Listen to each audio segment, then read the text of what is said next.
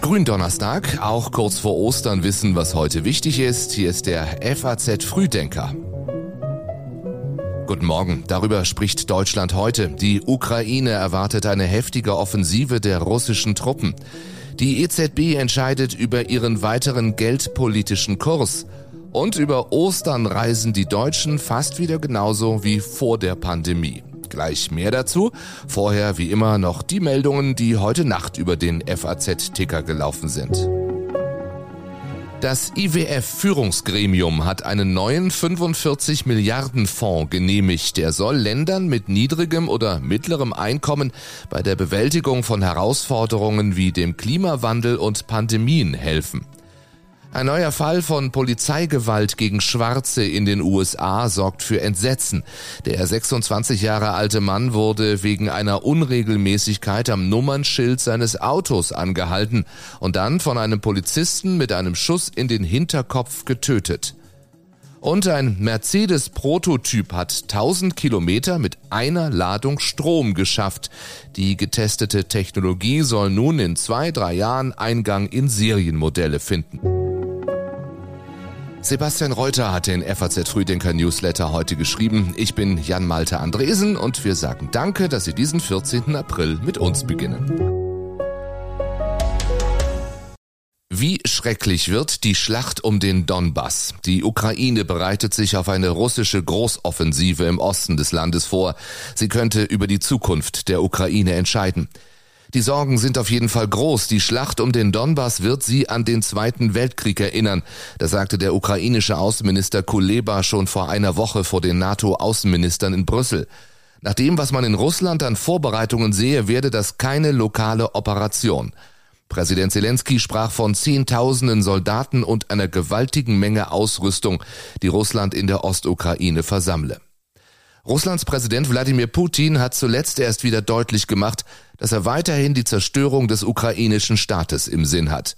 Im Donbass versucht Putin wahrzumachen, was ihm 2014 im Jahr der Annexion der Krim und des Kriegsbeginns in der Ostukraine nicht gelungen ist.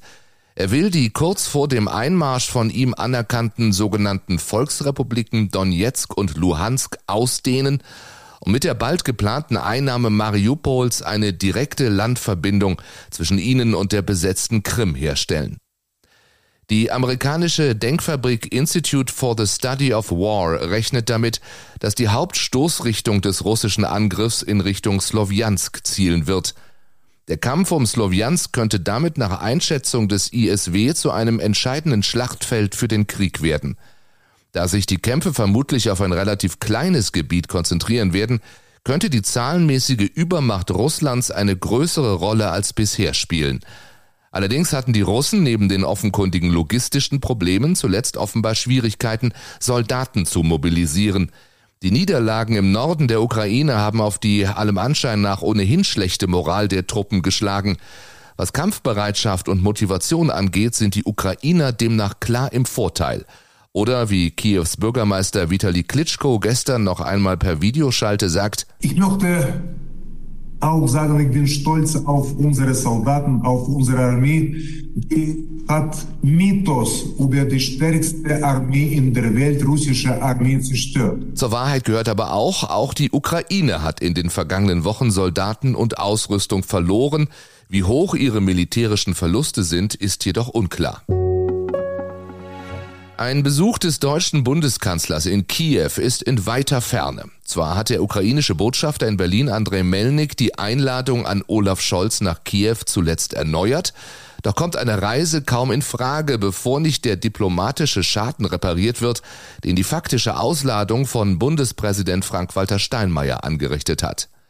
Dass Steinmeier bei einer geplanten Reise in die Ukraine zusammen mit den Präsidenten Polens und der baltischen Staaten nicht erwünscht gewesen ist, das hat der Bundeskanzler als Zitat etwas irritierend bezeichnet.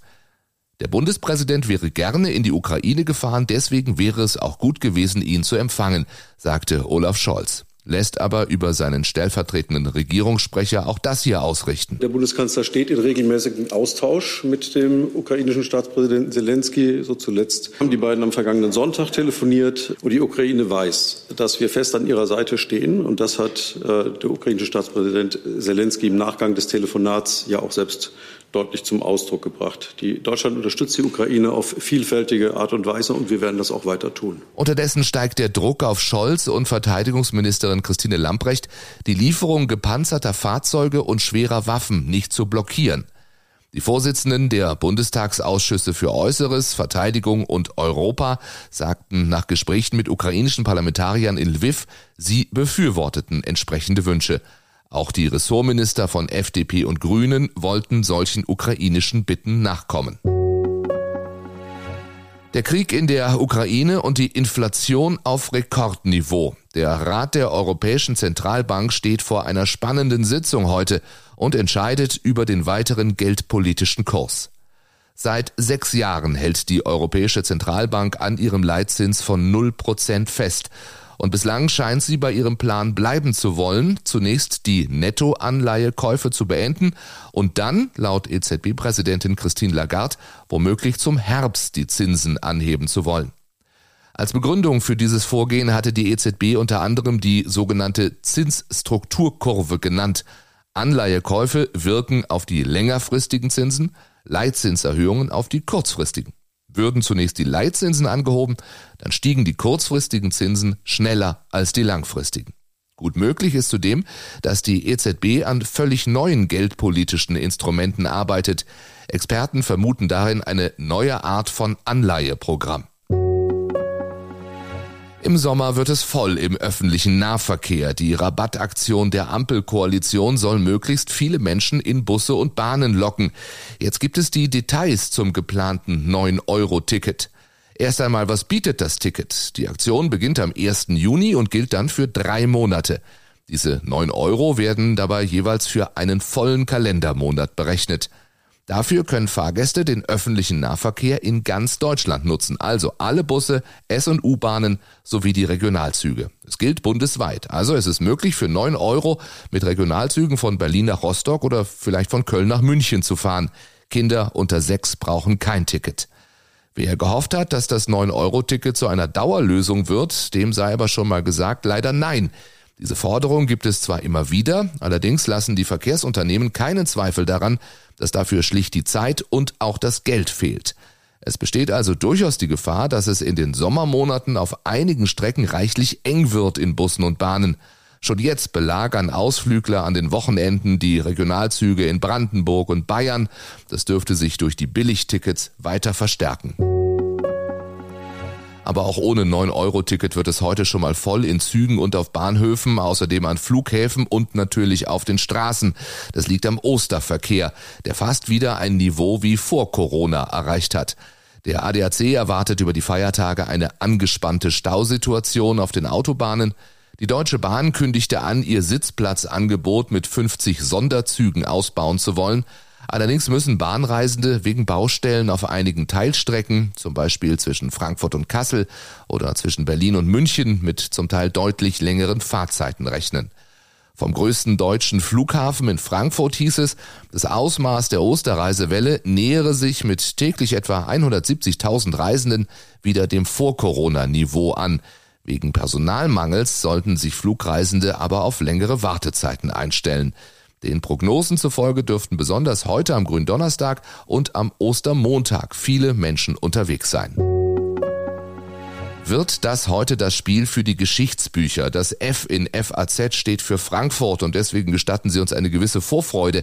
Es ist eben auch etwas Besonderes. Zum ersten Mal in der Vereinsgeschichte spielt Eintracht Frankfurt im weltberühmten Camp Nou des FC Barcelona. Und die Chancen zum zweiten Mal nach 2019 ins Halbfinale der Europa League einzuziehen, die stehen nach dem 1 zu 1 im Viertelfinal-Hinspiel auch gar nicht mal so schlecht. Ein emotionaler und stimmungsvoller Abend dürfte es allemal werden. Zwischen 20 und 30.000 Fans aus Frankfurt werden in Barcelona erwartet. Ähnlich gut übrigens die Ausgangslage für die seit zwölf Spielen ungeschlagenen Leipziger. Im Rückspiel heute bei Atalanta Bergamo. Auch diese Begegnung endete im Hinspiel 1 zu 1. Und sollten es Frankfurt und Leipzig schaffen, dann wäre das auch ein Eintrag in den Geschichtsbüchern wert. Noch nie seit Einführung der Europa League sind nämlich zwei Bundesliga-Clubs ins Halbfinale eingezogen. Und hier noch ein paar Online-Tipps. Auch das lesen Sie heute auf faz.net. Im Feuilleton, wie aus Impfskeptikern Putin-Sympathisanten wurden. Die Wirtschaft berichtet über Zuschüsse für Hybridautos, die es nur noch bis zum Jahresende geben soll. Die Finanzen fragen, was tun, wenn die Kreditzinsen steigen und in Karriere und Hochschule, warum das Jurastudium allein von zwei Prüfungswochen abhängt. Ich wünsche Ihnen nicht nur einen schönen Donnerstag, sondern erholsame festliche Feiertage. Am Dienstag meldet sich der FAZ Frühdenker dann wieder zurück, wie immer pünktlich um 6 Uhr morgens. Bis dahin, frohe Ostern für Sie.